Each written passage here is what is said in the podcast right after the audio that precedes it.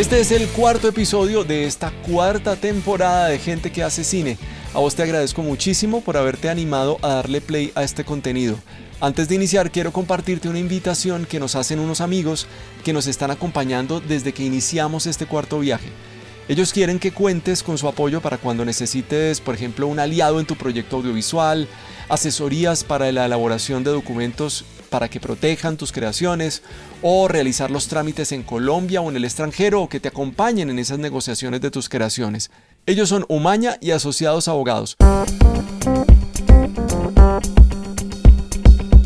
Una de las cosas más bacanas de ellos es que no solo tienen mucha experiencia, sino que también son comunicadores audiovisuales, fotógrafos, diseñadores y docentes universitarios en áreas del derecho y de la historia audiovisual y el entretenimiento. O sea que estarías hablando con gente que no solo conoce el derecho, sino también la industria. Así que si tienes un proyecto audiovisual, necesitas asesoría, pues ellos son los indicados y así podrás dedicarte a lo que sabes, a lo que más sabes, que es crear y poder tener el tiempo que necesitas para desarrollar tus obras y proyectos. Te dejamos la info en la descripción del episodio, links para que conozcas más de nuestros amigos de Umaña y Asociados Abogados en gentequehacecine.com. Y ahora sí, empecemos con este episodio que trae un invitado que queríamos tener hace mucho rato.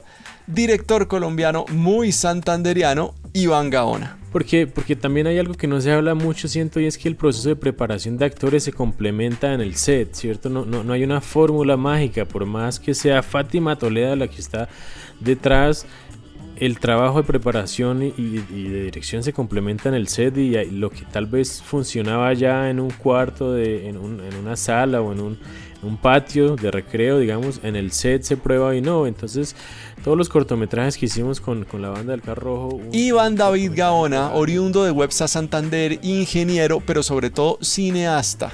Ha pasado por varios cargos dentro del mundo cinematográfico, como segundo asistente de dirección y foto fija en Los viajes del viento de Ciro Guerra y editor de los detrás de cámaras de películas como La Sociedad del Semáforo de Rubén Mendoza, Roa de Andy Baez y La playa de sede de Juan Andrés Arango. Pero su carrera como director se destaca por películas como Pariente, series de televisión como Libertador, Adiós al Amigo y la también película Website Historias Cortas de Santander, compuesta por cinco cortometrajes que hicieron conocer a su primera productora, la banda del Carro Rojo. Hablamos largo y tendido con Iván sobre cómo ha creado este universo de personajes y lugares que pasan de un cortometraje a otro, de una película a otra cómo ha logrado que el acento santanderiano impregne sonoramente sus películas y al tiempo haya logrado contribuir a la visibilización de la cultura de su región. Si alguna vez te habías preguntado por el apocalipsis zombie de gente que hace cine, o sea, esas cinco películas colombianas que nosotros nos llevaríamos a una zona alejada en nuestra mochila en tiempos apocalípticos, pues una de esas películas es de Iván Gaona. Así que por ahí puedes ir midiendo lo importante que es este episodio para nosotros. No hablemos más, que lo que viene está buenísimo. Hey gente, este es el episodio 87 y empieza aquí.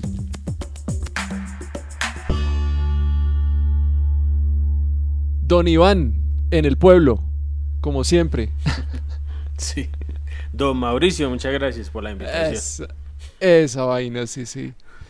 Lo llamó la tierrita de nuevo. No, la tierrita siempre llama, pero estuvimos en el Festival de Cine de Cartagena y cuando llegamos empezó la pandemia, entonces nos quedamos en Bogotá, nos dio miedo tener algo que no sabíamos que podíamos llevar para la región, entonces estuvimos un rato y cuando vimos que estábamos bien y nos hicimos la prueba, nos vinimos para la tierra.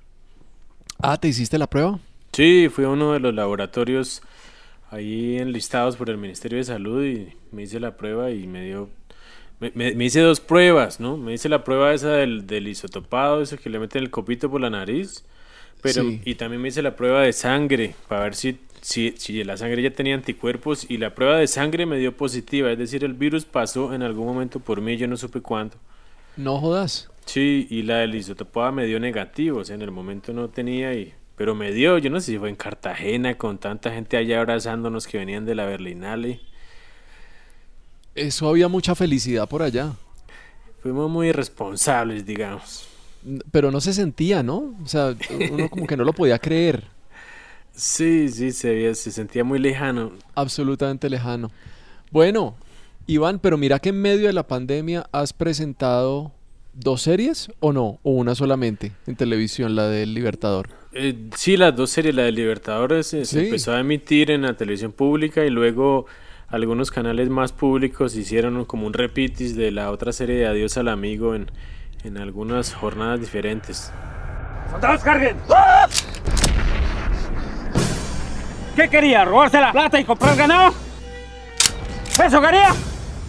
¿A qué estás dedicado ahora? Este, me he dedicado a escribir mucho, sí, como, pero yo creo que un poco también por sanidad mental, ¿no? Como que hay mucha zozobra, mucha inquietud, mucha angustia y esa angustia se va prolongando, entonces eh, como que me dediqué a estructurar, a bocetear, a maquetear proyectos de, de largo y de serie que tenía por ahí. Y entonces me puse un horario juicioso de escritura y me he dedicado a escribir y también a, a, aplicar, digamos, a convocatorias, a fondos públicos, a hablar como desde el lado privado, eh, mover proyectos eh, para que en el eventual momento en que el mundo esté un poco mejor los podamos hacer. Uno antes pensaba, no sé si te pasa, que había un momento en que ya todo iba a estar bien, ¿no? Y de a poquito nos fuimos convenciendo de que no, de que vamos a vivir de una manera diferente. Por lo menos por un ratico no tan corto como creíamos. Es que nos comimos el cuento de que era cosa de un mes, dos meses. Sí, exacto. Entonces yo creo que ya todos nos hemos ido haciendo la idea de, cómo retornar ciertas actividades, sobre todo de campo, ¿no? De trabajo de campo. Y, y, yo, pues yo no lo he hecho, ¿no? Yo ya he visto por ahí en redes que hay gente que ya sale con sus overoles, sus máscaras grabando comerciales, sobre todo, que no ha parado mucho pero no sé como un proyecto en serio cómo, cómo será. eso todavía no, eso no, hay todo un tema de protocolos y un tema de, de, formatos y de cosas, pero como que nadie ha arrancado en forma, no es tan pues fácil. Yo creo que no lo han dicho públicamente porque uno por ahí se cuela en Instagrams de amigos y amigas y como que ya hay pruebas de vestuario, como que nadie quiere decirlo públicamente para nadie arriesgarse. Yo quiero que también todos estamos atentos a ver quién lo hace primero a ver qué pasó, ¿cierto? A ver cómo minimizaron el riesgo, a ver cómo comparten esa experiencia. Bueno, salgámonos del presente que está como aburrido y vámonos para el pasado que está más chévere. ¿Vos siempre quisiste ser director? Este, no, no la verdad no. Este, tuve como varios procesos como de convencimiento en, en mi vida, ¿no? Eh, en adolescencia no sabía ni quería ser músico. Teníamos una banda de música con unos primos y amigos en el pueblo, se llamaba Los Rebaladores. Por ahí hay videos en YouTube si quieren buscar. Solo se quedó la ciudad, se fueron de vacaciones. no me deja becar, me amarro los pantalones. Era como los sliders en inglés, pero la traducción era los, los resbaladores. en, en inglés suena más chévere. Eh, y, queríamos ser músicos, yo estudié ingeniería civil, en un punto le apostamos a la música, ¿sí? Tanto así que hasta que por allá en el 2000 nos llegó una invitación para, para tocar rock al parque, pero todos éramos ingenieros o estudiamos ingeniería y dejamos luego la música a un lado. Eh, luego me metí con el cineclubismo, ¿no? Mientras estudié ingeniería y de a poquito me, me entraron las ganas de, de estar en este mundo, pero no necesariamente en la dirección. Yo creo que a muchos lo primero que nos llama la atención es el aparataje, ¿no? La fotografía, el artefacto. Y como empezando a estudiar cine fue, fue la fotografía lo que me llamó la atención. De hecho hice cursos de asistencia de cámara, de fotografía, tengo mi exposímetro análogo por ahí. Eh, este, expuse en 16 milímetros, pero de a poquito uno de fotógrafo y callado con la cámara al hombro viendo a los demás dirigir, le empiezan a dar ganas de, de, de, de, contar, de usar otro lenguaje, ¿no? ¿Y vos, tu primera experiencia es como asistente de dirección? Bueno, como ya formal, me imagino que hiciste muchas cosas antes, pero fue como metiéndote por ahí, te escuché alguna vez con, con Jack. Sí, este, digamos que hice muchos trabajos de corto por ahí, de asistente, de fotógrafo, de, de, de productor, de, de muchas cosas en la universidad que uno experimenta. Pero fue, fue por una invitación de Jack Tulemón y Cristina que estuvimos en el proyecto los viajes del viento, pues de Ciro Guerra, y ahí fue como la gran escuela para muchos que habíamos salido de, o estábamos terminando más bien la escuela de cine nacional, fue como unas pasantías de intercambio. La historia de ese acordeón, donde tú lo ves, es que el maestro de Ignacio se lo ganó al diablo en una piquería. Yo iba a ser ahí, era como el microfonista detrás de cámaras, pero pasó algo ahí con el equipo de asistencia de dirección y resulté yo siendo el asistente 2 de, de Jack. Digo, o sea, el, segundo asistente de la película, el asistente de Jack Tulemon, que, fue el primero de, dirección de esa película. Y claro, cuando tú llegas a ser asistente de dirección eh, y uno viene de la universidad, no, no hay punto de comparación. Uno en la universidad no se imagina, ni tiene idea ni pistas qué es el mundo profesional, ¿sí? Y este proyecto era como uno de los grandes proyectos en su momento, de una gran envergadura, eso fue en el 2008, ¿no? Este, y era un reto para, para, para Cristina y para Diana Bustamante que estaban ahí detrás de ese proyecto, como al hombro y al pecho. Y para todos era una cosa muy gran escala, yo creo que fue una gran escuela. Y claro, cuando uno está ahí como asistente de dirección descubre muchas cosas, ¿no? Eh, para mí un gran descubrimiento en ese oficio de segundo asistente de dirección fue ver el trabajo de Juan Pablo Félix, por ejemplo, que estaba eh, preparando a los actores de esa película y a mí me pareció fascinante como personas que no eran actores de, formación, digamos, se comprometían, se emocionaban, se entusiasmaban, soñaban con un proyecto que hablaba de su, de su cosmogonía, de su cosmovisión. yo dije, uy, esto está tremendo, ¿no? Esto, esto, esto valdría la pena explorarlo desde mi región, ¿cierto? Con las preguntas que uno tenía, como, como buscar un acento, un lenguaje, unas texturas que, que, uno no había visto. Y, y, yo creo que al mismo tiempo pasaba esto que pasaba en el cine latinoamericano, de todos estos nuevos creadores que un poco aburridos de, de, de, lo sonoro, del lenguaje televisivo, empezaron a, a, a hacer nuevo realismo, digamos. Fue como una coyuntura, una sumatoria de varios factores. O sea que eh, por ahí es donde vos eh, empezás a pensar en esta vaina la tengo que hacer es en mi región y que suene a mi región y que actúe la gente de mi región. Sí, en definitiva. Y, y, también yo creo que tuve el privilegio de conocer a Juan Pablo Félix, ¿no? Y con Diana Pérez que trabajamos en ese momento, ella también trabajaba con él y, digamos que yo no, yo no tenía en mente que el trabajo de un director eh, o mejor, no tenía en mente que lo que ahora es obvio, ¿no? Que el trabajo de un director era tan fuerte, pues la dirección de actores, ¿cierto? Uno lo veía siempre algo muy lejano, tal vez desde las escuelas, no, no, no, eso no estaba tan presente, tanto así que a veces uno sentía que desde la escuela se subestimaba el trabajo de un actor o una actriz, ¿no? Pero, pero esa escuela que, que, que, trajo Juan Pablo Félix, que de alguna manera había heredado de Fátima Toledo, que estaba Ciudad de Dios en el aire y toda esa, esa, esa fuerza de esas películas era lo que muchos queríamos hacer. Y claro, haber sido testigo de ese trabajo fue como, pues, arriesguémonos, hagamos algo, copiemos un modelo, hagamos una prueba, equivoquémonos. Y eso fue lo que empezamos a hacer en mi pueblo en ese momento, desde el 2008. Oye, ahorita que mencionas Fátima Toledo, me acuerdo mucho alguna vez hablando con Fagua que pues Fagua ha chupado muchísimo de esa de esa corriente. Sí. Y él ha creado todo ese tema de sistema pues de casting y de preparación de actores. ¿Vos trabajas solo en la dirección de actores o te apoyas en alguien que prepare?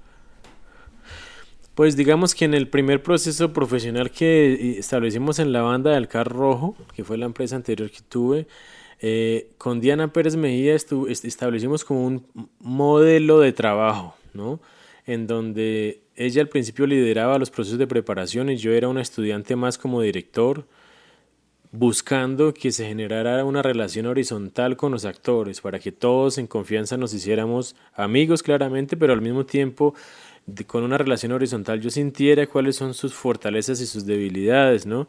Y en un momento yo como director asumía el proceso de preparación fue pasando el tiempo, yo fui aprendiendo también, porque, porque también hay algo que no se habla mucho, siento, y es que el proceso de preparación de actores se complementa en el set, ¿cierto? No, no, no hay una fórmula mágica, por más que sea Fátima Toledo la que está detrás, el trabajo de preparación y, de dirección se complementa en el set y lo que tal vez funcionaba ya en un cuarto, de, en, un, una sala o en un, patio de recreo, digamos, en el set se prueba y no. Entonces, todos los cortometrajes que hicimos con, la banda del Carro Rojo, un, un, cortometraje por año, como desde el 2008 hasta el 2015, eh, me sirvieron a mí como director probar qué servía y qué no de eso que probábamos con Diana, ¿cierto? A veces la gente se, le acerca a uno a decir, oiga, Gabón, aquí una fórmula médica, un consejo. Y uno dice, pues es que no hay manera, no hay manera. Es muy irresponsable sentarme aquí al menos una hora a decirle qué hacer porque me parece que es un proceso de construcción, ¿no? Y ese proceso de construcción claramente se complementa en el set.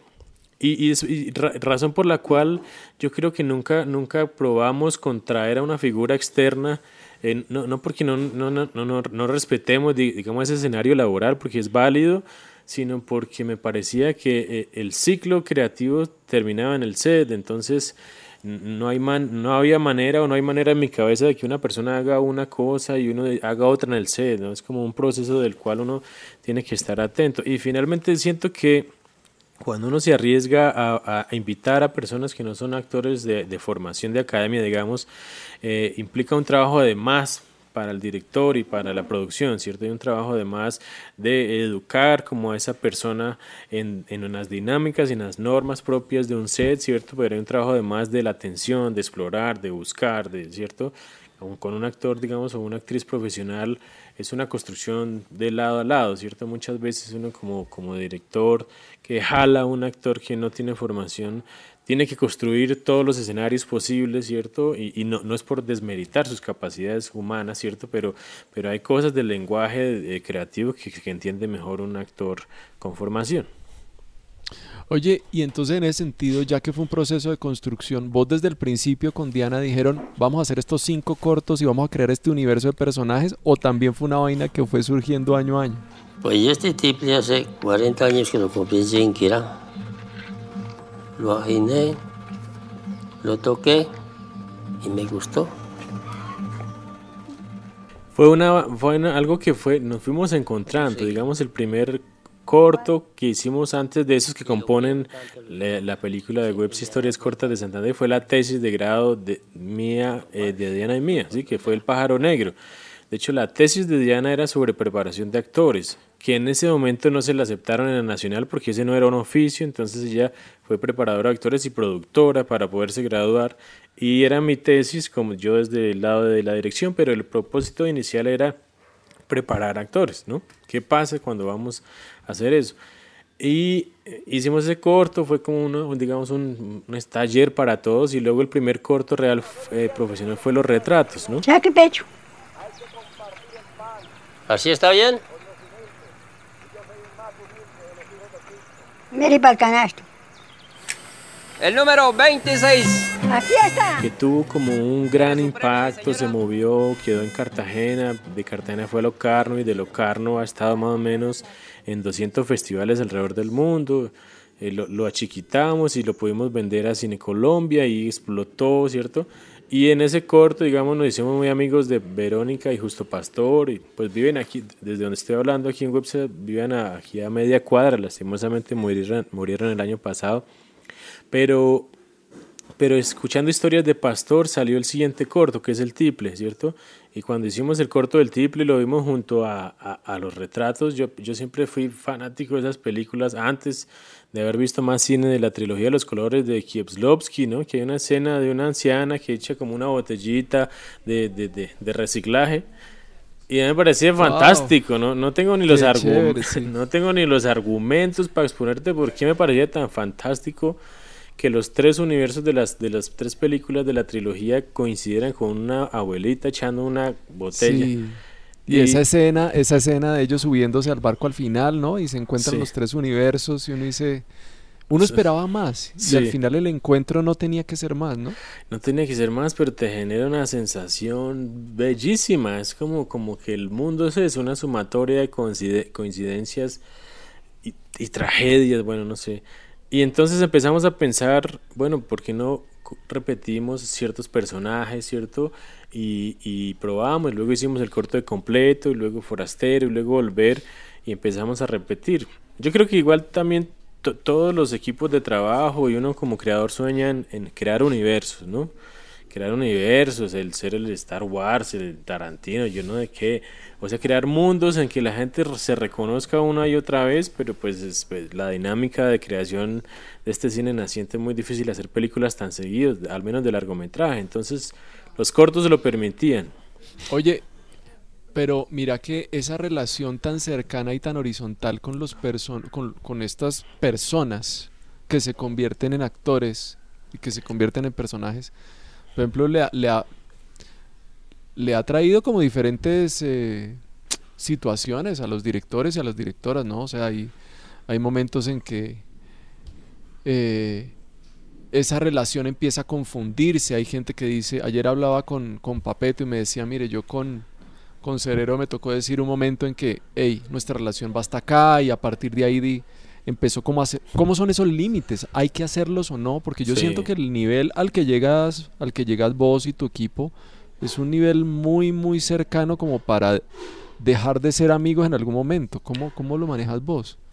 Sí, son, son varios factores. Yo creo que, que por haber tenido la fortuna yo de, tra- de trabajar como asistente de dirección en la playa de C, en, en los viajes del viento, de alguna manera fui cercano al proceso de la sociedad del semáforo porque edité un detrás de cámaras por ahí em, no, y se me escapan otras películas. Fui testigo de lo que pasaba con, con esos actores y actrices luego de las películas, que, que era, un, un era un reto enorme que yo creo que nadie dimen- dimensionó en el momento, ¿no? Y, y, y, básicamente era porque, claro, coge- invitas a alguien de un universo ajeno al cine y lo, lo, lo traes a, a- este, este lugar pomposo de alfombras rojas y luego se acabó, ¿sí? Y eso yo creo que puede despistar a mucha gente, ¿no? Y, y a mí se me hacía que valía la pena pensar en ese proceso de responsabilidad, ¿cierto? O sea, ¿qué, qué es lo que estamos haciendo? Hay una responsabilidad social en este proceso ¿no? y no, y yo no quería ser como un, un, vampiro, ¿no? Chupar, voy a sacarte lo que necesito de ti y luego te dejo morir ahí en tus problemas. Entonces, em, me acuerdo que con Mónica Juanita Hernández, que ahora es mi pareja, que era la primera asistente de dirección de Pariente, dijimos tenemos que hacer algo para proteger eh, esto, ¿no?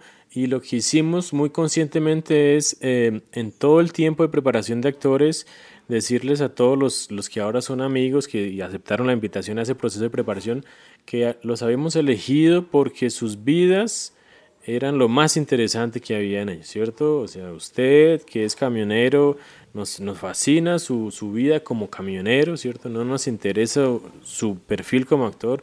Usted, señora tendera, es, usted es increíble porque es una tendera, usted, señor maestro de obra, su universo es muy interesante, ¿no?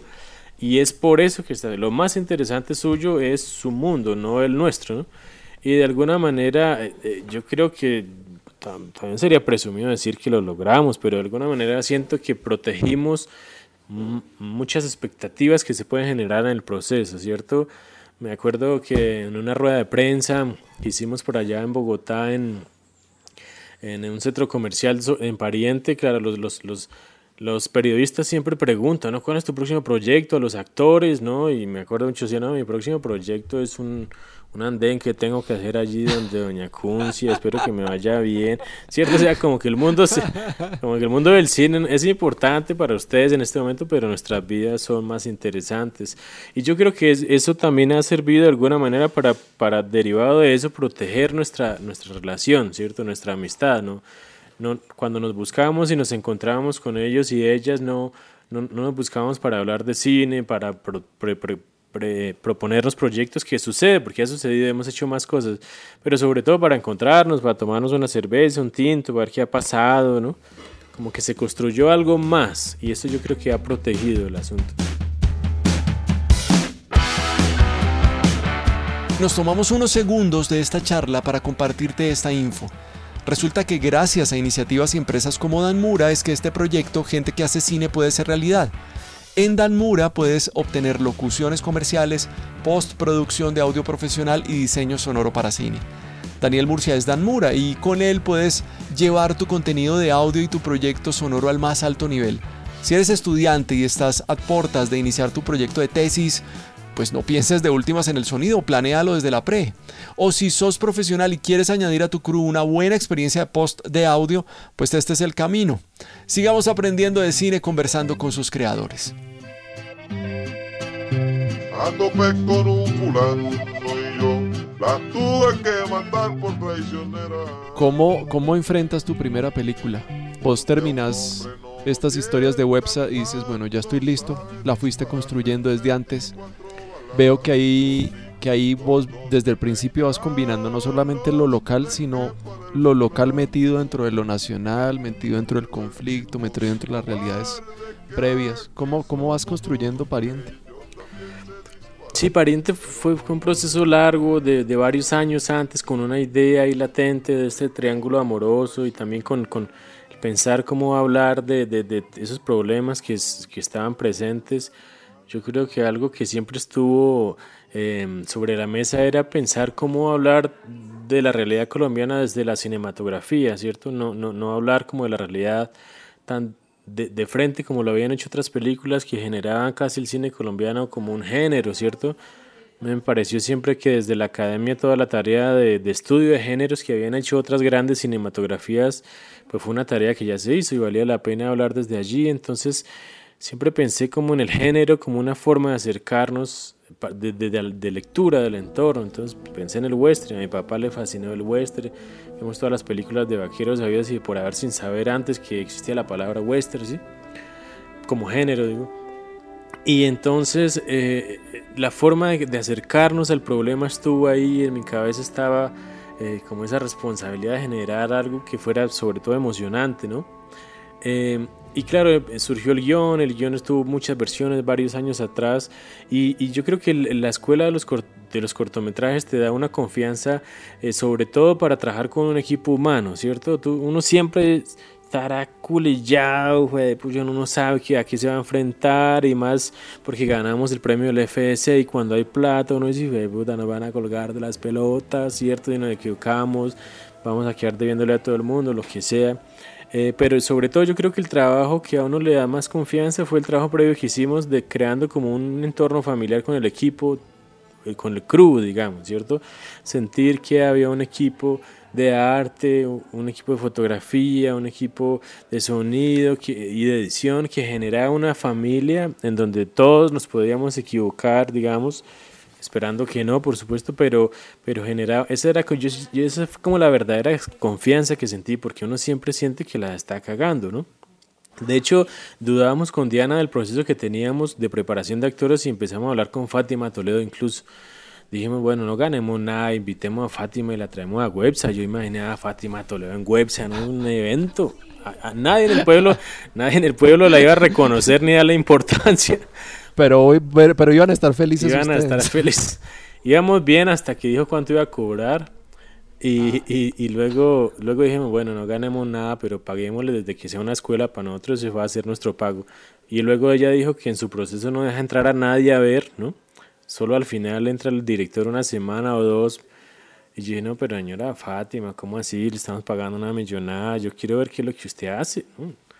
Dijo, no, lo siento, eso es pues, y era entendible, ¿no? Pues si, mostrara de puerta abiertas qué es lo que hace, pues, de qué vive, ¿no? Ese es, es el método que ha desarrollado. Entonces nos yo, pues dijimos, no, pues no, hagámoslo nosotros, confiemos en lo que hemos hecho y nos lanzamos, pero, pero sí siempre hay una, una zozobra que lo presiona a uno, porque también cada proyecto yo siento que cuando uno se mete con recursos del Estado hay una responsabilidad social fuerte, ¿cierto? O sea, uno no puede salir con un chorro de babas y hacer algo mediocre, y eso implicaba una preproducción mucho mayor, estar concentrado, escribir, sobre escribir. Hay por ahí un librito con el storyboard, así con palitos y cabecitas de la película para que todo estuviera muy bien pensado. Y aún así hubo errores, ¿cierto? Yo siempre veo la película y pienso, fue pucha, y lo hablábamos en su momento, necesitamos más tiempo de guion, uno realmente no es un guionista, la, el escribir guion es una profesión y uno se mete de buche, pues, se siente invencible hasta que se vence. Bueno, y, y te fuiste, en, en ningún momento dijiste, vamos a meterle un actorcito de formación, sino que vamos a seguir con este universo y vamos a seguir con completo, que yo no sé si completo hace de completo en, en pariente, no recuerdo. Sí, Creo sí, que sí, ¿verdad? También sí. Y bueno, ¿y cómo encuentras a Wellington? Que es que a mí ese man me parece. El, el, el, el, el porte de ese man es impresionante. ¿Qué pasó? Lo encontré botado en el monte. ¿Sería por lo de la otra noche? Pero esa noche estuvimos solamente los cuatro. ¿Quién podría venir a buscarlo? Ahí viene. ¿Y cómo fue el robo? Pues fíjate que los cortos antes, yo y Diana habíamos hecho el casting, yo escribía las historias pensando en la gente que conocía. pero pensamos para pariente que tal vez había algo que no veíamos o que no veía yo, ¿no? Los filtros sociales que uno tiene de mano, un problema, mejor no. Entonces contratamos a la asistente, la que sería la asistente de dirección, vino a hacer el casting, que es Mónica Juanita Hernández, ella se vino un mes antes, o tres meses, tres meses antes se vino a hacer el casting, tres meses antes de la pre. Andar todas las veredas, a sentarse a tomar tinto, cerveza, conocer a todo el mundo. Eh, Cristian Hernández, que es completo, eh, la acompañaba, este sirve. Y un día tomando cerveza allí al lado de la bomba de gasolina del pueblo estaba Wellington sentado, ¿sí? Un camionero hay que venía de viaje y, que este Beco completo le, se, hace llamar Beco en la vida real, ¿no? Es su apodo. Cristian Beco completo le dijo, este man allá, yo creo que man sirve. Y, y se tomaron una cerveza. Ella dijo, Mónica dijo, este man es, no sé cómo argumentarlo, no sé. Vino y nos lo expuso a, Diana, este señor es, lo conocimos, era un man ahí flaquito, como sin ánimo, como frágil. Y, y, de algo, yo creo que confiamos en lo que había sentido Mónica porque empezamos el proceso de preparación de actores y de todas las personas que estaban ya habían tenido un proceso previo en los cortometrajes y él era el que, el que menos se entregaba en el proceso, ¿no? Nos empezamos a preocupar como después de dos meses y empezamos a pensar en opciones, empezamos a pensar en otros actores profesionales, entramos en pánico y yo dije, no, pues algo tengo que hacer fuera de lo que estamos haciendo que no está funcionando y yo tuve unas sesiones solo con él, unas sesiones de unas cosas que habíamos oído como de Fátima y de Juan Pablo, de, sacar como de los chiros a, las personas, como... Y algo pasó en ese momento entre los dos, ¿no? Fue una cosa casi que de, de, de amigos que nos enfrentamos, casi nos damos en la jeta, así, y algo, algo se reventó, ¿no? Como una, una pared que había, y desde ese momento fue como un motor, un cohete, ¿sí? Una cosa increíble. ¡Wow! No lo puedes explicar, es... No, yo no sé, sí. Yo me acuerdo de esa primera sesión que tuvimos los dos, que había una, una bolsa de arena de, de, de, boxeo ahí colgando y unas cosas, unos ejercicios que hicimos él salió temblando así, los dos temblamos y no nos hablamos y nos vimos por la tarde. Una cosa muy extraña, ¿no? Porque igual también la película eh, pues proponía temas que, que, eran muy cercanos a todos aquí en la región, ¿no? No, no, no eran temas desconocidos, no solamente del entorno violento, sino de amor, de desamor, de, de, de, de, las figuras paternas y maternas, ¿no? Y yo creo que eso cuando uno se mete de frente y se desencaja algo, ¿no? Y esa película tiene una cosa, pues tiene cosas muy buenas, muy, muy bacanas. El, el género, el acento, el acento me parece fabuloso. Pero la música, hola.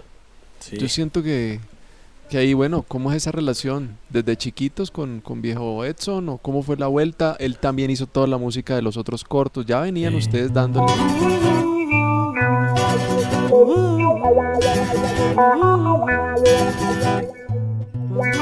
Pero la música es un gran acierto en esa película y hace parte, o sea, no, no creo que no se puede concebir parientes sin esa música, en fin, no sé. Sí.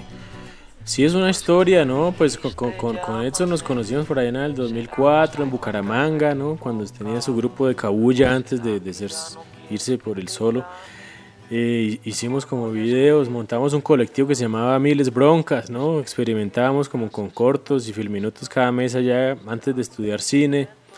Y eh, Belandia, yo no sé si te contó, bueno, él quería hacer cine, siempre quiere ser cineasta, quiere hacer muchas cosas. Sí. Y hay, en él como una genialidad que, es difícil de explicar, ¿no? Pero uno lo siente y es como que el punto de vista de él sobre el mundo es otro, ¿sí?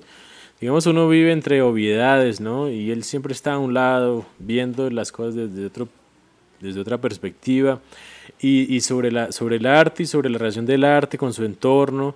También tiene un discurso muy interesante que yo creo que, que encontramos afín, tenemos muchos puntos en común sobre, sobre esa discusión. ¿no? Entonces cuando llegamos a hacer la película de Pariente, él se acercó desde el guion y empezó a leer y, empezamos a opinar. de, las cosas más bonitas que recuerdo el proceso fue es haber ido a su casa y sentarnos a escuchar música, a tomar tinto, a fumar, a escuchar, escuchar, escuchar y hablar del mundo, de sus problemas, de qué teníamos que hacer, cuál era nuestra responsabilidad. Y fueron muchas sesiones solo escuchando y hablando mierda, básicamente, ¿sí? Pero entre eso se construía como una sincronía de lo que estábamos buscando y algo que en lo que estábamos de acuerdo era eh, e- evitar la obviedad, ¿cierto? La obviedad del género, eh, desde la música era Morricone, por ejemplo, ¿cierto? Era, no pensemos en Morricone, ese man no existe, ¿qué es eso? ¿Sí?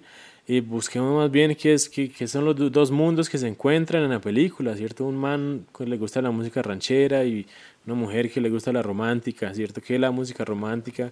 Empezamos a escuchar música romántica latinoamericana, música norteña, ranchera, y en esa búsqueda casualmente llegamos a puntos similares de, de- la minucia de la composición de Morricone, ¿sí? Pero no es lo mismo, ¿cierto? Pero, pero uno encuentra ciertas tonalidades, cosas que, que uno entiende tal vez por qué ese señor llegó a eso, ¿no? Pero lo más interesante era eso, era como el encuentro de dos universos, ¿no? El hombre protagonista despechado que le gustan las rancheras y la mujer que ya dio un paso adelante, que es la romántica, que le gusta la música romántica. Y la base de esa conversación se traduce en una escena de la película, que son los tres los tres, los tre- tres hombres en la volqueta hablando de la música. Ese es el corazón de, de esas discusiones con Belandia, ¿no? Es que, ¿qué somos, cierto? ¿Qué, nos hace, qué, nos, qué, qué somos y cómo nos construimos a partir de la música? Y, y claro, hubo momentos fantásticos, co- como hay una canción que se llama La Circunstancia, ¿no? Aunque me lastime la circunstancia, si te vas, te vas, si te vas, te vas. Y había un par de canciones que yo quería que, que, que, pues, que intentáramos hacer antes de la película para que los actores se la aprendieran y la cantaran, ¿cierto? Y uno sintiera que sí hay un mundo que existía antes de la película, no, no la música que siempre se hace en post. Y Belandi llegó con esta canción de la circunstancia que era, yo creo que él te lo contó mejor, no me acuerdo en este momento bien, pero era claro, era como alguien, un paramilitar cantándole a, a- a la- al, al muerto, ¿no? Era, o sea, era como un paramilitar disculpándose por lo que ha hecho más o menos en un, en un mundo ideal. Y esa es la canción, que, que tiene muchas lecturas, la letra es bellísima, ¿no? Oye, ¿cómo te fue en salas?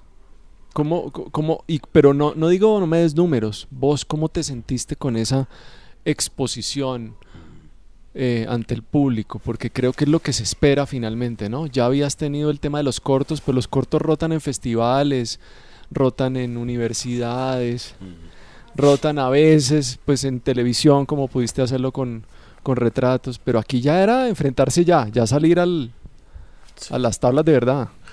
Pues es una experiencia extraña, la verdad, llegar a salas de cine, ¿no? La película se estrenó el 13 de octubre del 2016 y, y para mí, en mi cabeza, en mi recuerdo está ligada siempre al plebiscito, porque el plebiscito fue una semana antes, ¿sí? Este, la, la película, digamos que, que, estar en salas, digamos que era una sensación de victoria del proceso creativo, ¿cierto? Se enfrentaba a un público desconocido eh, en las ciudades del país en donde estuvo, pero yo creo que, que, a mí me hizo falta el diálogo con el público, ¿sí? Porque un poco del proceso bonito eh, de los cortometrajes es, es, hablar con la gente, ¿no? Porque sobre todo uno lo que quiere es hacer preguntas, ¿no? Y la película no resuelve ciertas cosas. eh, eh, digamos que uno sentía que, que, que- que había un proceso incompleto, pues que es, es inevitable, ¿no? Porque uno, uno puede entrar a todas las salas en las que se proyecta. Eh, pero yo me acuerdo mucho que algo que, que para mí ha sido siempre importante es como la construcción de la memoria sonora de una región que, que no de alguna manera había construido eso, ¿cierto? Entonces, escuchar, escuchar, yo sobre todo entraba como a los pasillos, al, al pasillo de entrada de la, la sala donde se proyectaba escuchar, ¿no? Y a mí me parecía fantástico oír ese acento tan, tan, tan santanderiano, ¿sí? Digo, "Ay, puta, este man habla muy, muy, muy duro, ¿sí? Es como hasta feo, pero bonito, ¿sí? ¿De qué habla la música ranchera y la música norteña? Pues de vieja. Ella fue Marianita. Sí, pero en sí, ¿de qué? Es como que uno entra a yo me acuerdo en Unicentro, que toda la gente habla como tan bien, tan rolo, ¿cierto? Y de pronto pide una película y de puta que todos hablan así, era, era una sensación de, de, de- de- de- triunfo bonito, de construcción de esa, de esa voz, ¿cierto? De esa, de esa, esa memoria sonora. Igual finalmente después de que la película sale de cartelera, empieza también un recorrido por, por, eh, por festivales colombianos, por, por fuera del país también, pero, pero se movió mucho en muestras y, y, y, y festivales de, de, distintos tipos y yo creo que ahí sí tuvo una conversación muy interesante y también las conversaciones que surgen, que genera la película fuera de las capitales. Eh, son, son muy interesantes, no porque lo que sucede en las capitales no lo sea, sino que las cosas que se ven de la película eh, se discuten de otra manera, ¿cierto? A veces, a veces desde, uno desde la capital, sobre todo en nuestro país, eh, abstrae como idealiza ciertos conceptos, ¿cierto? ¿Qué es la violencia? Hablemos de la violencia en el campo, pero uno llega a mostrar al campo y eso que está allí no es la violencia como un concepto, sino es lo que vivimos todos los días. Entonces las preguntas no son en este entorno violento, ¿cómo se hace? Sí, es, eso me pasó a mí, con mi sobrino, con mi cuñado, y, resulta que sí.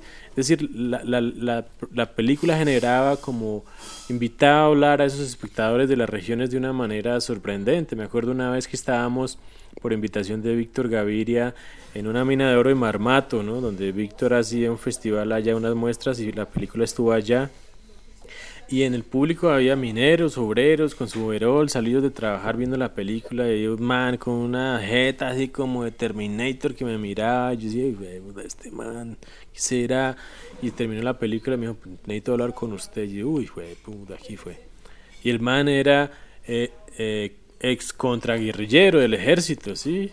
Y el man decía, yo ojalá hubiera visto esta película antes porque yo nosotros no sabíamos cómo explicarles a nuestros mayores que una vez estuvo el proceso de desmovilización en los pueblos, todavía había escenarios de, de accionar paramilitar, ¿cierto? ¿Cómo entender que en una región donde ya se había desmovilizado seguían ocurriendo hechos? Era como la herencia de un pueblo, de un accionar, que era básicamente lo que hablaba la película, o sea, un señor ex contraguerrillero diciendo que esa voz de esa película hubiera sido necesaria antes, era fantástico. Y eso y ese diálogo es el que uno quiere tener con pues con ese tipo de obras, ¿no? Sí. Ese es el diálogo que toca tener. Oye, eh, vos qué vos qué pensás de hay, hay, hay una porción de la audiencia que piensa que el cine que se ha producido, para no hablar de cine colombiano, el cine que se ha producido por, por colombianos en los últimos años. Tiene, digamos, como esta facción como de cine muy de autor y que es un cine intimista y a veces se juzga ese cine como eh, un cine que se desprende de la audiencia o que no le importa a la audiencia. Vos, vos, vos pensás en la audiencia, vos, vos pensás en yo quiero que esta cosa la vea mucha gente, quiero que se conecte, porque uno ve tu cine y uno siente que está que no lo puede ubicar, lo, ubica en un lugar como de centro. Sí. Porque hay género, pero además hay región, eh, ¿verdad? Hay cierta narrativa que, que, digamos, la puede entender la gente de Websa y se puede sentir identificada y no, no va a sentir, no, con vos de pronto no ve, no ve bueno, ya de pronto en, en, Adiós al Amigo o algo, pero no, no, hay, vos no sos de planos de 5 minutos, 10 minutos, sí, ¿Te gusta mucho jugar con la cámara? ¿Cómo, cómo es tu postura frente a eso? Sí, es una pregunta difícil porque, porque, porque sí uno también lo siente como, como espectador colombiano, ¿no? independiente que uno se dedique a eso.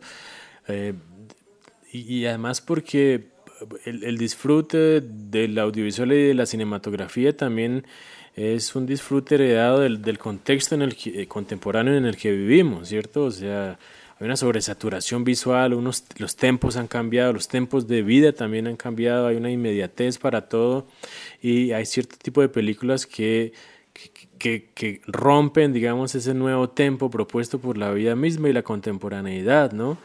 Entonces, digamos que, que, que para mí sí, siempre pensar en el, en el espectador, es, es, que es difícil esa frase, yo, yo lo que pienso es que en la emoción, ¿cierto? Que hay una emoción que, que tiene que estar eh, establecida, una, emoción que debe, que debe funcionar según las estructuras académicas que hemos propuesto desde el guion, ¿cierto? Una emoción que, que debe funcionar para ese, ese, espectador crítico que, que, que, que disfruta esas películas de tiempos más lentos, ¿cierto? Y debe funcionar para mi mamá, debe funcionar para mi abuelo, para mi papá, ¿no? Entonces yo creo que en, en pensar que esa emoción debe estar allí es, es tal vez lo que tal vez, ¿no? Surge la percepción que tú tienes, ¿sí?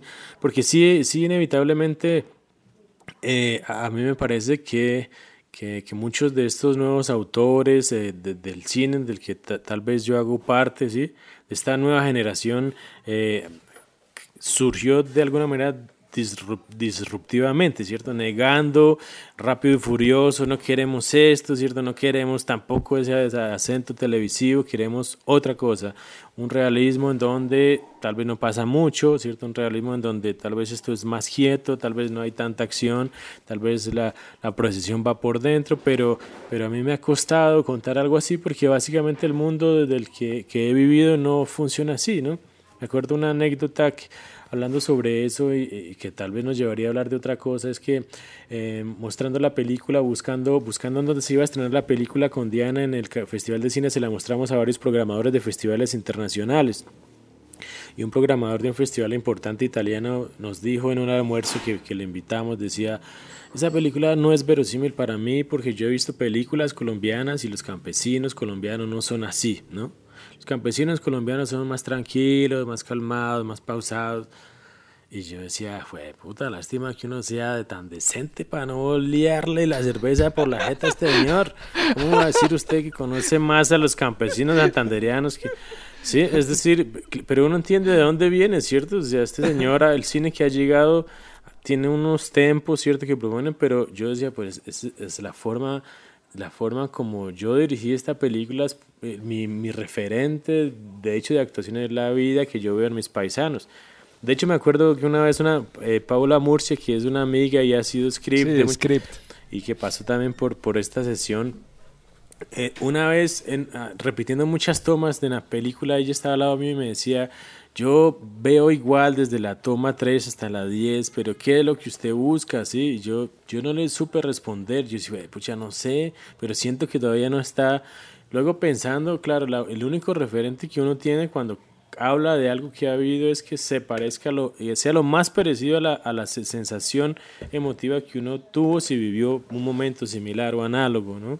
Y claro, entonces los tempos, la forma de dirección, el montaje mismo responde perceptivamente a, esa lectura que uno tiene de esa región y si no vivió allí, pues de la investigación que hizo del tema, ¿no? Por lo cual, por lo cual tal vez la, la, derivación de esos tempos, de esa emoción que, que, que subyace en lo, en lo que he, dirigido, digamos, eh, eh, de alguna manera sí, sí responde como a, un tempo que a mí me parece que vale la pena eh, soportar con la emoción, ¿sí? Pero, pero, pero esa pregunta que te es muy, muy, muy necesaria y muy importante porque al mismo tiempo todas estas cosas que hemos hecho son ensayos, ¿sí?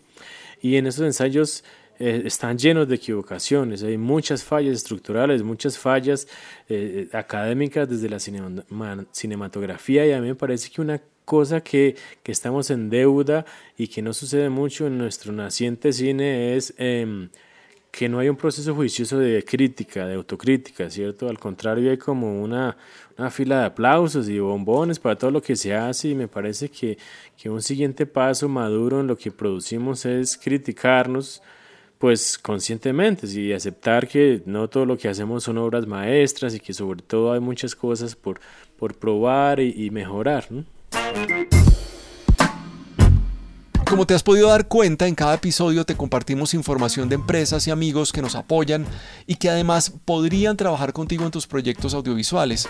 Como las cosas poco a poco se van reactivando, los rodajes están haciendo ya sus llamados, queremos hablarte de Luzalma Films. Si necesitas equipos, cámaras, lentes, luces, grip, lo que quieras, nuestros amigos de Luzalma Films pueden ser tus proveedores. Ellos son rental de equipos audiovisuales en Bogotá, Colombia, pero también hacen servicios de postproducción, alquiler y operación de teleprompter y video 360. Hay mucho contenido que puedes hacer con el apoyo de Luzalma Films.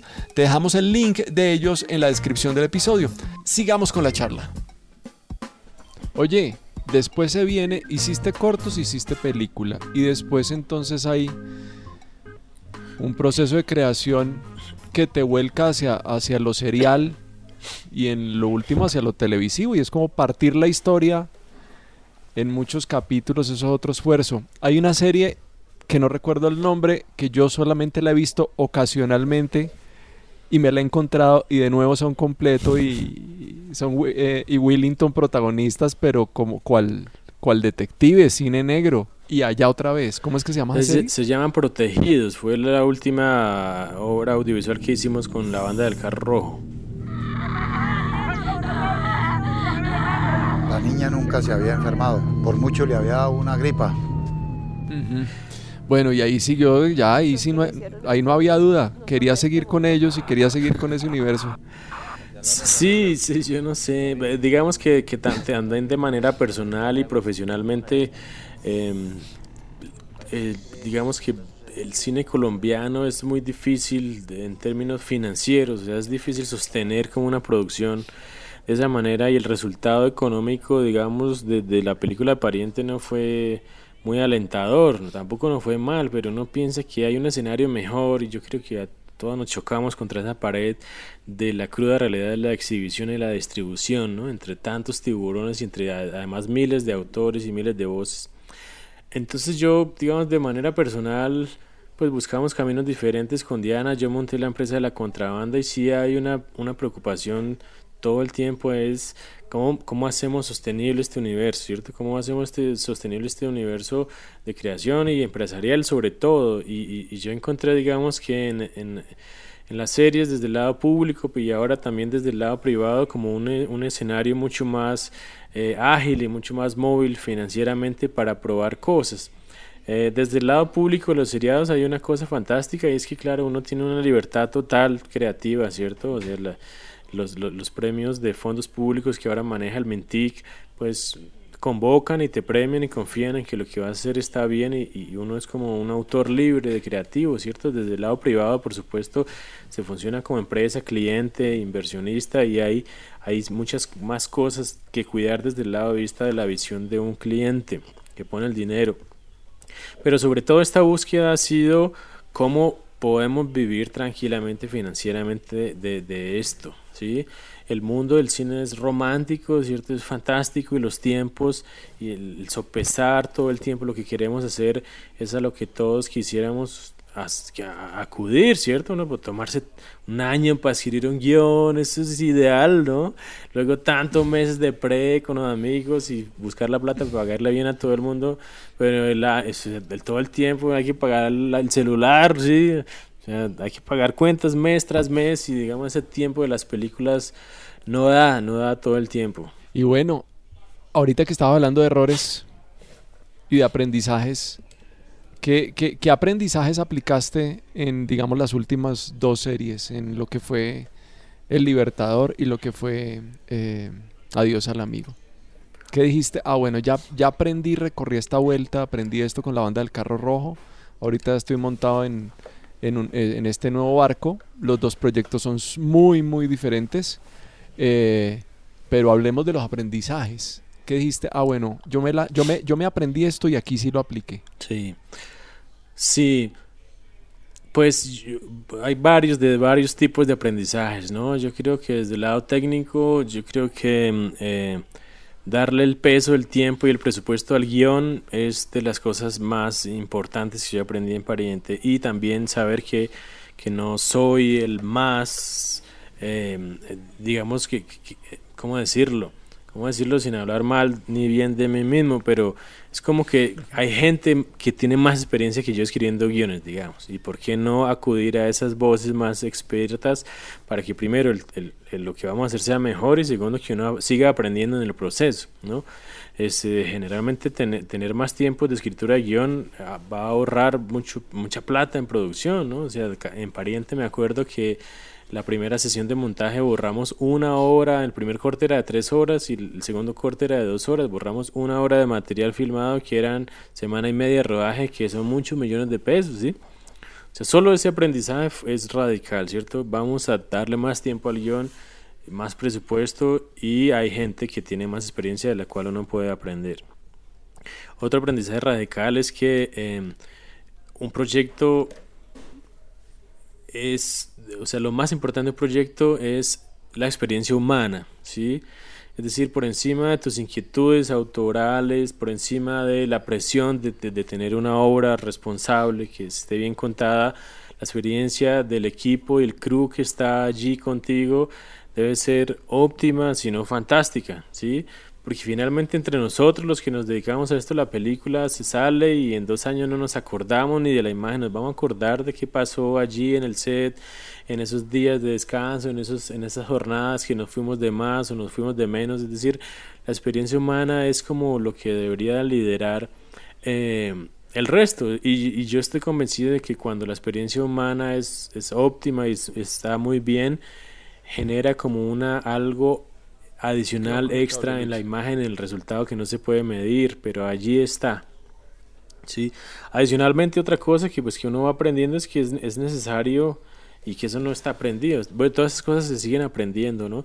Es que es necesario profesionalizar ciertos procesos, ¿cierto? Es necesario invitar a todas las personas que están alrededor tuyo a que, a que se vuelvan estrictos en sus, en sus, en sus procesos, que son proveedores, vayamos todos hacia una, hacia una profesionalización del asunto, sobre todo para protegernos, sobre todo para protegernos legalmente, protegernos de accidentes, protegernos todo lo que eventualmente puede salir mal. Oye, ahorita que hablas de tanto como del, de la experiencia humana, me imagino que hiciste todo un combo con, pues que del, desde la banda del carro rojo, que digamos trabajabas con un equipo, pero poco a poco fuiste metiendo nueva gente, ¿sí o no? Entonces es muy importante trabajar con una familia que uno va construyendo porque se va pues se va conociendo pues las mañas y los procesos, van aprendiendo conjuntamente, pero ¿cómo haces cuando llega alguien nuevo? ¿Cómo lo integras a ese parche o cómo aprovechas esa nueva persona? Porque me imagino que también para estos proyectos de televisión, de pronto también o, o, nuevos proyectos de coproducción, entonces te dicen, ah, bueno, entonces el de, foto va a ser este, ¿sí? ¿Cómo haces vos cuando ya has construido como un ritmo de trabajo con una gente para encontrarte con otra? Sí, es una lotería, es como enamorarse, ¿no? Eso es una cosa que está de feeling. Igual, igual no, no todos somos amigos, digamos, lo ideal es que nos volvamos amigos y amigas, pero, pero, y, y también juega de, do, de, en doble sentido, porque luego cuando vas a hacer otras cosas para otra gente, pues no estás con tus amigos y uno dice, uy, ya me siento huérfano. Pero, pero no, es decir, digamos que ese es el mundo ideal que hemos construido, pero todos los mundos son válidos y cuando llega gente nueva a ese parche, eh, sí yo creo que hay un match, como un match de Tinder casi, ¿no? Como que nos damos corazoncitos de lado a lado y todo funciona, porque ha sucedido lo contrario también, hay gente con la que uno dice, ya no nos fue bien, marica, ¿qué hacemos? No, toma una cerveza, que le vaya bien en su vida profesional, todo bien, ¿sí? pero, pero en general es una lotería, pero cuando tú encuentras esas nuevas personas, esos nuevos integrantes, eh, tratas de protegerlos y seguirlos invitando a los proyectos. A veces se puede, a veces no, porque cada uno anda de proyecto en proyecto volando y a veces es necesario cuadrar muchas variables y si caen bien y si no, pues nos vemos en el siguiente. ¿Cuál es el eh, de los roles con el que vos me imagino que me vas a decir, depende de cada proyecto, pero, pero hay un rol con el que vos estás hablando más en set. Sí, pues, eh, pues hay un amigo que se llama Juan David Bernal, que es el director de arte y diseñador de producción desde siempre, ¿no? Que, que digamos que su, su, su mundo creativo, el punto de vista del de los universos que hemos construido, es como de las cosas que más he, he, he, recibido como propositivo de todo lo que hacemos, ¿cierto? Él y todo su equipo, ¿sí? porque él es como el, la cabeza, papá de una gran familia, que mejor no los nombro porque siempre le queda a uno a alguien por fuera y, luego le reclaman a uno. Pero Juan, digamos, somos amigos además y compartimos visiones similares del universo fuera del, del cine, ¿cierto? De la política, de la vida, del amor, de la familia. Y yo creo que ese, el trabajo de Juan ha sido fundamental. Yo creo que es de las cosas eh, eh, que generan como una, una identificación y un, y un estilo casi de lo que hemos hecho. Es a través de Juan David Bernal y todo su equipo de arte.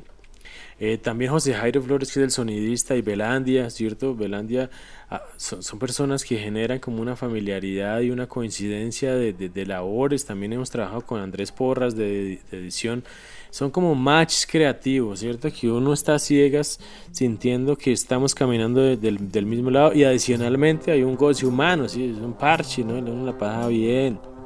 Pues con Paula también, que es un ser humano increíble. O con Mónica Bonita ahora, con Lina Riz, no, o sea, hay mucha gente, pero, pero, pero yo creo que, que te podría destacar a Juan, ¿no? Y, y es que me, me, parece muy particular porque, porque el mundo que hemos explorado, que en su mayor, en mayormente rural, eh, sale de una investigación generalmente del equipo de arte, ¿cierto? Pero ese universo no, yo no lo traje ni lo propuse y, han pasado cosas como que mi mamá o mi abuela y se me acerquen, pero usted nunca vivió en el campo, en esas casas, ¿cierto? Eh, era tan familiar para mí en mi infancia, o sea, ¿cómo hicieron para generar? Yo, yo pienso, no, pues Juan y su equipo, ni siquiera fui yo, hay una, una investigación que ha hecho todo este trabajo de arte y que, que, ha permitido generar puestas en escena eh, muy verosímiles.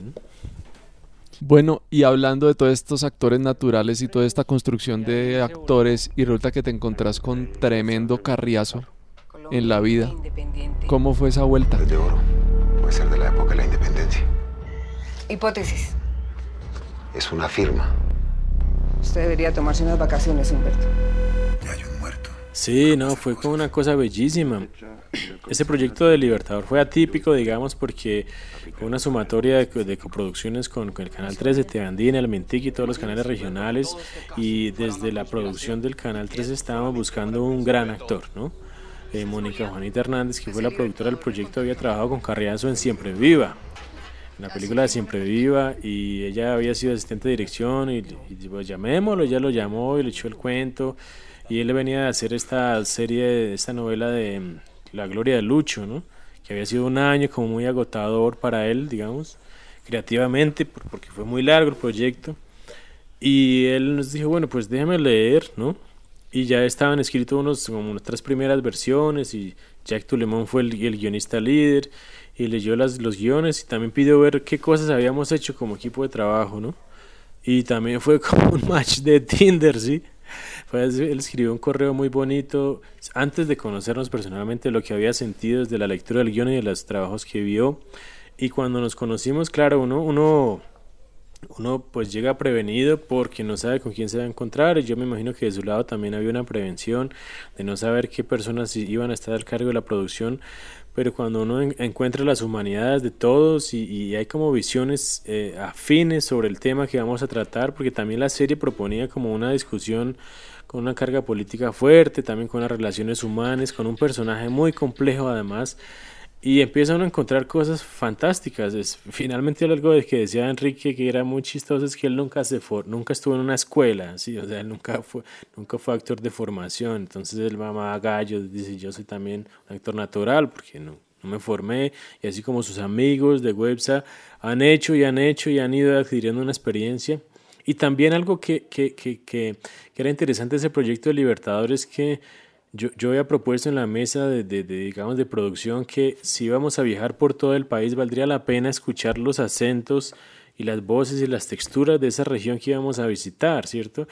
Claro, no teníamos tanto tiempo para hacer preparación de actores, pero echemos echémosle mano a todo lo que esté al alcance de esas regiones, el talento local, la gente que haya tenido mínimo de experiencia y, y, digamos que ese era un reto con Enrique también, ¿cierto? Porque Enrique, por supuesto, tiene un nivel de profesionalismo insuperable y un método de trabajo que trae al sede y que, y que nos invita a todos, genera una presión de rigor que es súper efectiva, ¿cierto? Es, es, fantástico trabajar con ese rigor porque muchas veces hay, hay sets que son más despelotados que otros, ¿no?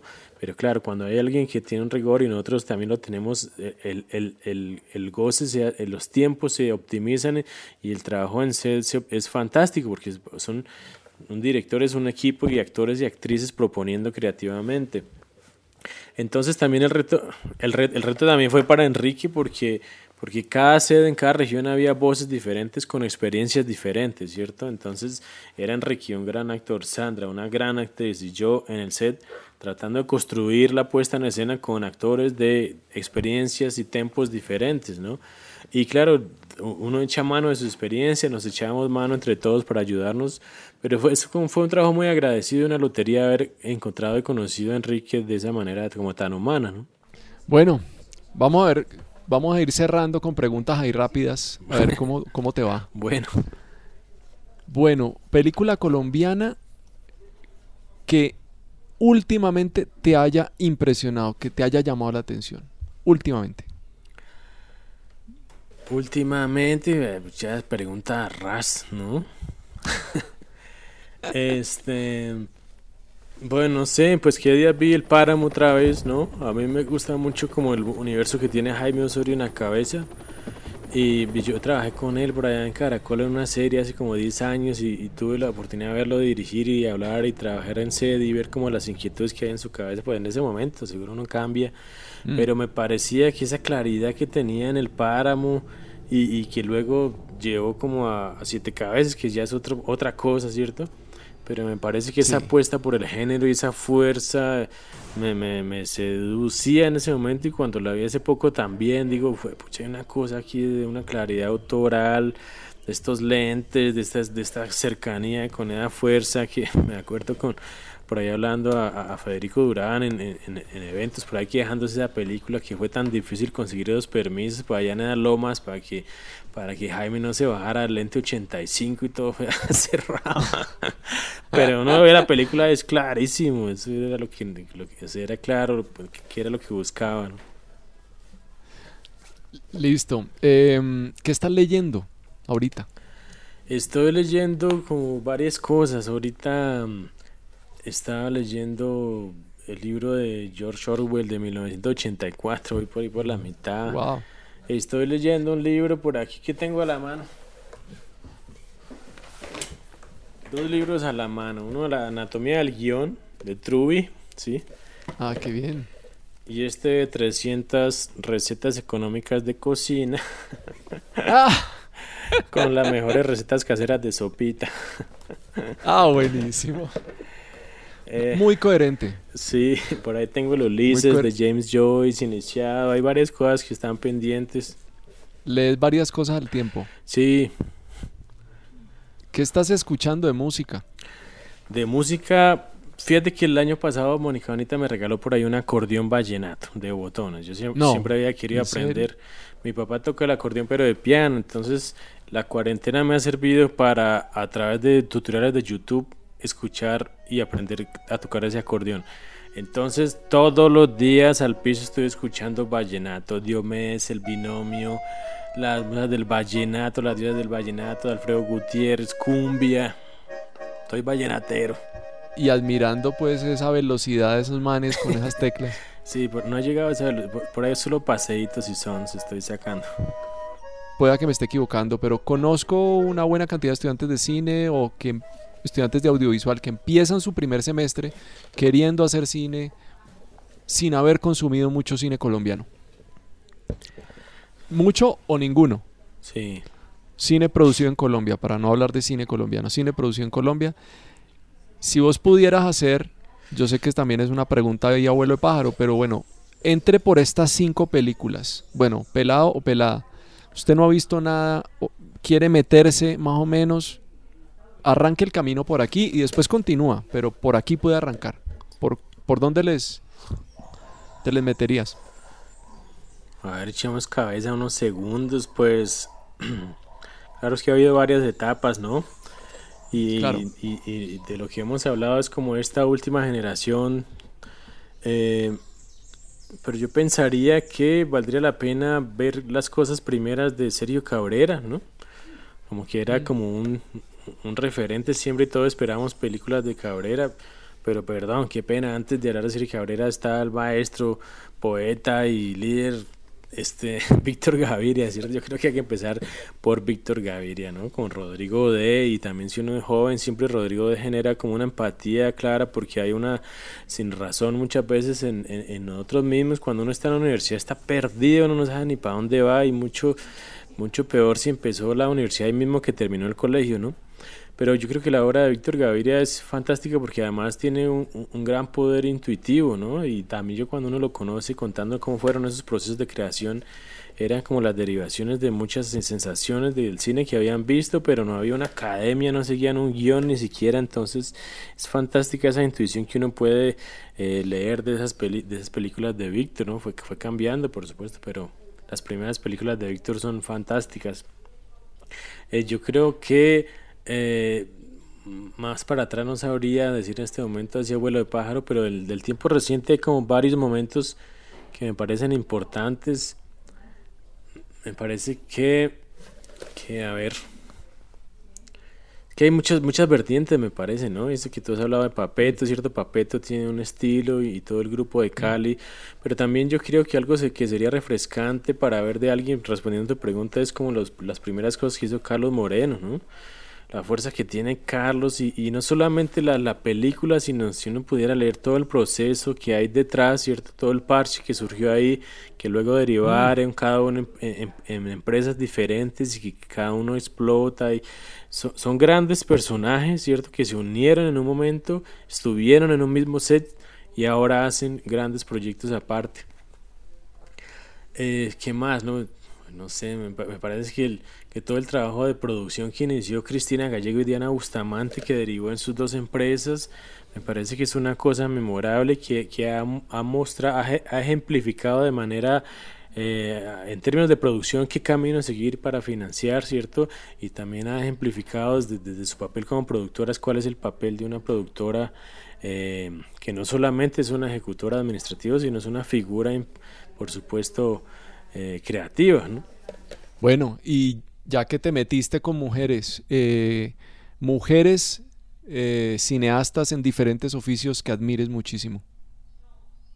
Hagamos una lista de unas cinco y pues el resto nos perdonarán, pero pues unas cinco que se te vengan a la cabeza que admires muchísimo, que la gente que nos escucha, oiga, recomendado que sigamos su trabajo en cualquier oficio. Pues pues empezamos por la primera que si viene es Laura Mora, ¿no? Como que yo tuve chance de conocerla antes de que hiciéramos algo. Estuvimos en una película por allá en el 2009 en Cartagena que se llamaba Lecciones para un beso. Yo era segundo dirección, ella era script, ¿no? Y, y claro, desde ese momento unos, ella venía de Australia, me acuerdo, había hecho un corte que se llamaba Brotherhood y había como una fuerza como tan innegable, tan real, tan, tan latente en, en, en sí, ¿no?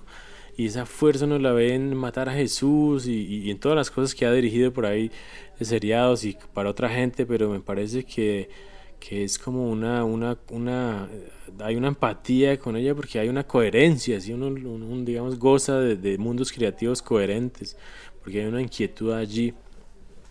Eh, otra que, se, que me ocurre que he tenido la, la, oportunidad de hablar un par de veces últimamente es con Natalia Santa, ¿no? Que viene como un ámbito académico de escritura, ¿cierto? Que tiene unas inquietudes muy, muy como, como, como reales, fuertes, desde Bogotá, también como ha estado como en ciertos seriados por ahí desde presas, eh, pues con Dinamo y otras cosas que hace ahora con otra empresa por ahí mexicana, pero me parece que eh, después de ver su película también y, y, habiéndola escuchado hablar de su película, ¿cierto? De esa honestidad, de, de, esa, de esa especie de, de, exploración y reto con la, con la defensa del dragón y todos sus temores y aciertos. Es fantástico ver como la, la veracidad de alguien, ¿cierto? Que, que, explora y busca, ¿no? A veces digamos que es charro cuando uno se encuentra hombres y mujeres que dan las cosas por sentado, ¿no? Me parece más, más honesto cuando uno se encuentra con alguien que sigue haciéndose las preguntas, ¿cierto? Que sigue explorando. Por ejemplo, Consuelo Castillo, ¿no? Me parece que es una figura muy necesaria y muy importante.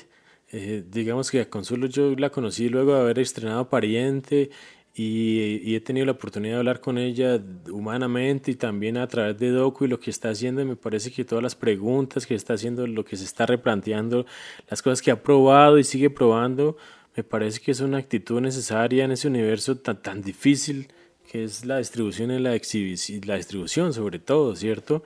Y me parece que eh, personas como Consuelo, que, que, que, llegan como tan honestamente y tan de frente a coger el toro por los cachos y decir, bueno, vamos a hacer esto, vamos a probar esto, funciona esto o no, tal, ¿sí? Eh, otra persona que se me ocurre de la cadena de toda la creación, que es del otro lado oficial, es Andrea Fanador, ¿no?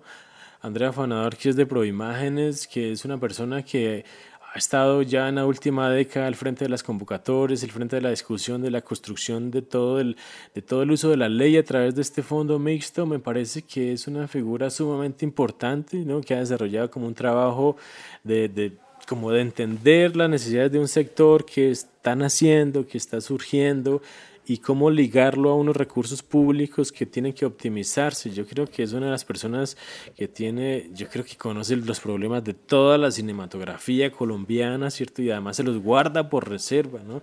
Yo creo que es una Biblia que deberíamos como, como invitarla a escribir un libro de las memorias del cine colombiano a través de los desaciertos y los problemas de productores y directoras y directoras, ¿no? Hay como un universo allí en su cabeza que me parece, pero aparte de los problemas del chiste que estoy haciendo, sí me parece que eh, ella yo creo que ha desarrollado un entendimiento de prueba y error de para qué han servido y cómo se han movido los dineros del sector público en el mundo privado del que hacemos parte todos, ¿no?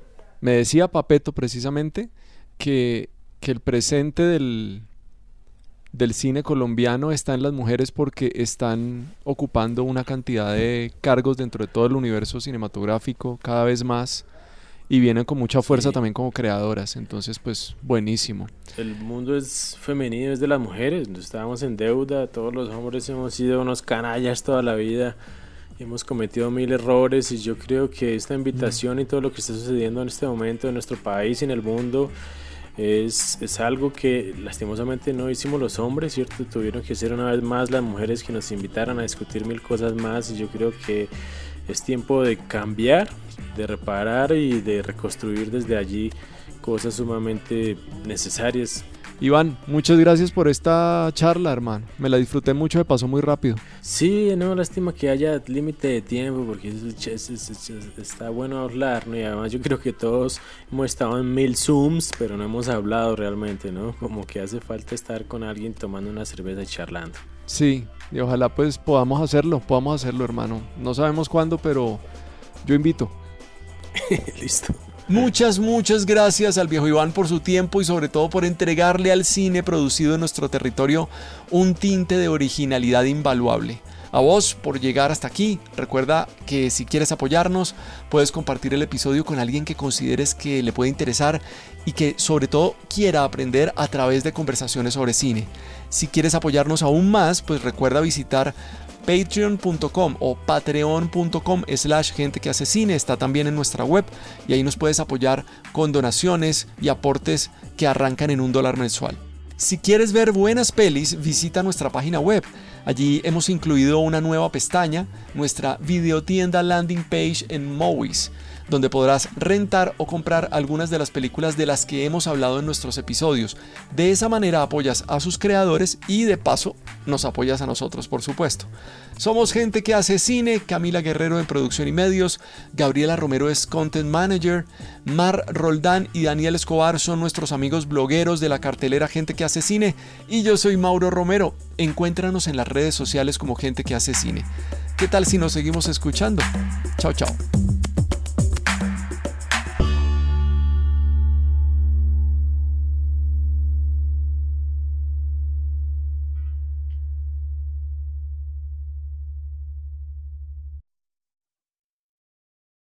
Hello, it is Ryan, and I was on a flight the other day playing one of my favorite social spin slot games on chumbacasino.com. I looked over the person sitting next to me, and you know what they were doing?